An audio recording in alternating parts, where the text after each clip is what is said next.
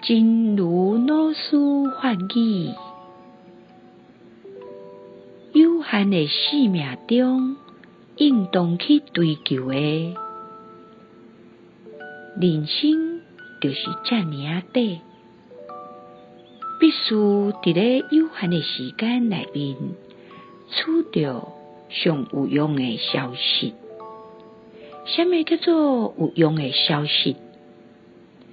就是对众生离苦得乐上界有价值的，未随着时代变迁来改变的真理。有限生命中该追求的，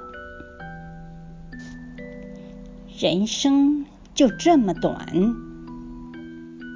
得在有限的时间里取得最有用的讯息。什么叫做有用？